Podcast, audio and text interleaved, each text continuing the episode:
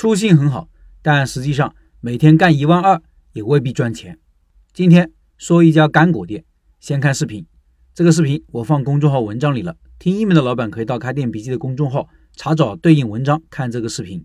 虽然不知道这个店能不能持久，但是很多做法是值得大家借鉴的。装修很新潮，很时尚，是属于新一代的干果店。升级主要体现在几个方面：面向年轻人，装修比较新潮。有质感，产品品质高，价格贵，店员服务热情积极，店内海报文案耳目一新，线上宣传多。你可能会觉得我定位低端，开店不升级也可以，不是这样的。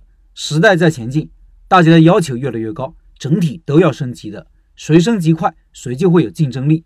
即使是老年人也喜欢去新店。我早上很早就带我妈去医院了，回来的时候，她告诉我，她经常去一家很新潮的生鲜店买菜。我问怎么不去菜市场？他说菜市场很脏，有些人服务态度很差，而且几乎都会缺斤少两。菜市场就是没有消费升级，几乎都还是老做法，连老年人有时候都嫌弃。这个坚果店有几点很值得借鉴的：第一，产品陈列做得很好，很开放，产品不是很多，但是都用大格子装的，堆得满满的，灯光效果也很好，看上去美观有食欲。视频里大家也看到了这一点，很多干果店是不是可以借鉴和提高？第二，店员很热情，不断的让你试吃，给你试吃，给你引导，告诉你今天有什么活动等等，气氛很热烈，这样会刺激顾客的购买欲望。第三，试吃也是这个店的特色，坚果类的产品很压秤，成本也高，这样做试吃其实成本很高的。我们去坚果店买东西都不好意思问老板要试吃，很多老板也不允许试吃。过年的时候买坚果，一位老板就骂一顾客，让你这么吃，我都要亏本。每个人都吃一粒，我做个屁生意啊！当然，这样做需要考虑成本，需要会算账，要在试吃、转化率、客单价、毛利等方面综合的考量和考虑。第四，有明确的定位，新鲜现做零食，主打健康，面向的是年轻人，自然价格也会比较高。年轻人对价格是没那么敏感的，买干果的主力群体是中老年人，他们买回去通常是用来招待客人的，他们的价格就很敏感。第五。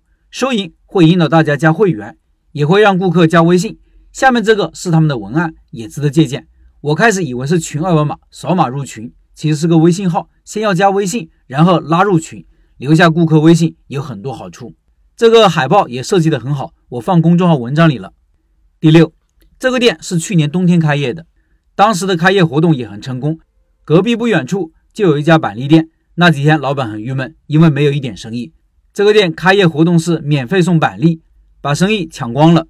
这个开业视频我也放公众号文章里了。说了这么多好，有没有什么问题呢？有的，一个店能不能成，主要看能不能赚钱。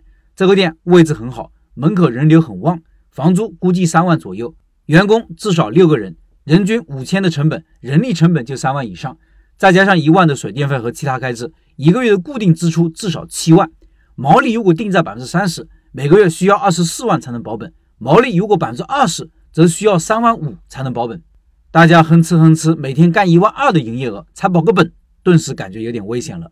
所以能不能成，就看背后有没有强大的供应链，把原材料成本压下来，也看运营能不能让年轻人接受这种高品质、高价格的干果零食，并且产生持续的复购，还看有没有不要命的竞争对手出现，来一个高品质低价格的策略。有没有可能呢？当然有，有风险投资参与的品牌啥都干得出来，是否盈利真的不重要。